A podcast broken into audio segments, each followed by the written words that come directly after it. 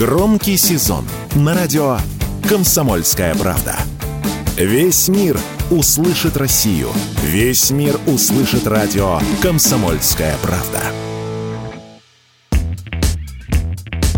В России в ноябре вступают в силу новые законы. В первую очередь изменения коснутся пенсионеров. Прибавку к выплатам получат граждане, которые трудились с членами экипажей воздушных судов гражданской авиации. Доплату получат и те, кто работал в угольной промышленности. Увеличение пенсии затронет и тех, кто к ноябрю достиг 80 лет или кому была установлена инвалидность. Размер доплаты составит 100% от фиксированной выплаты к страховой пенсии. В этом году это немногим больше 7,5 тысяч рублей.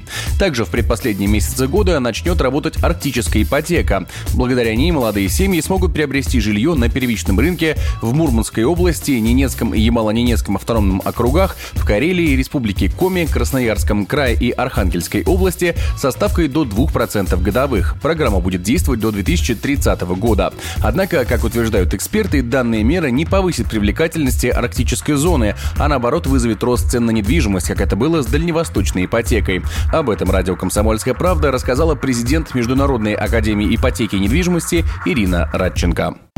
Я не думаю, что это каким-то существенным образом повысит привлекательность этого региона, что люди э, туда начнут переезжать, потому что уже есть э, несколько лет э, использования этой льготной ипотеки на Дальнем Востоке. Не повысилась там ни демография, ни рождаемость. Все, что там получили, это безумный рост цен на недвижимость и недоступность жилья. Сейчас правительство делает очередной раз ошибку, думая, что ипотекой можно закрыть все проблемы. Это не волшебная палочка, и все, к чему это приведет, это к росту цен на недвижимость, а значит, к еще более недоступности жилья.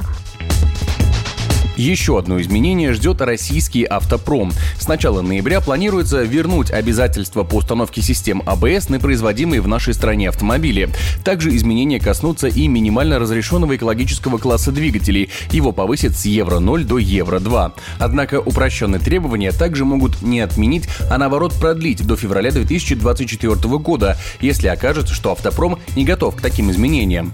Как рассказал радио «Комсомольская правда» автожурналист, автоэксперт Александр Михельсон, новые старые требования, скорее всего, все же примут, так как большую часть машин в России производят китайцы, у которых нет проблем с оборудованием в момент ухода всех известных автопроизводителей, ведь они забрали и технологии, и в результате вынужденная была мера, когда убрали и АБС, и понизили экологический класс, потому что мы в противном случае не смогли бы вообще ничего выпускать. Наверное, это было оправдано на тот момент. Сейчас все-таки ситуация устаканивается и становится понятно, что дальше будет происходить, а будет происходить окитаивание, так скажем, российского автопрома активнейшее, ну что уже, в общем-то, и все мы видим, видимо. Китайцам это не нужно. Ну, они, во-первых, хотят марку держать и производить машины уж совсем вот там на евро-ноль. Они, конечно, не будут.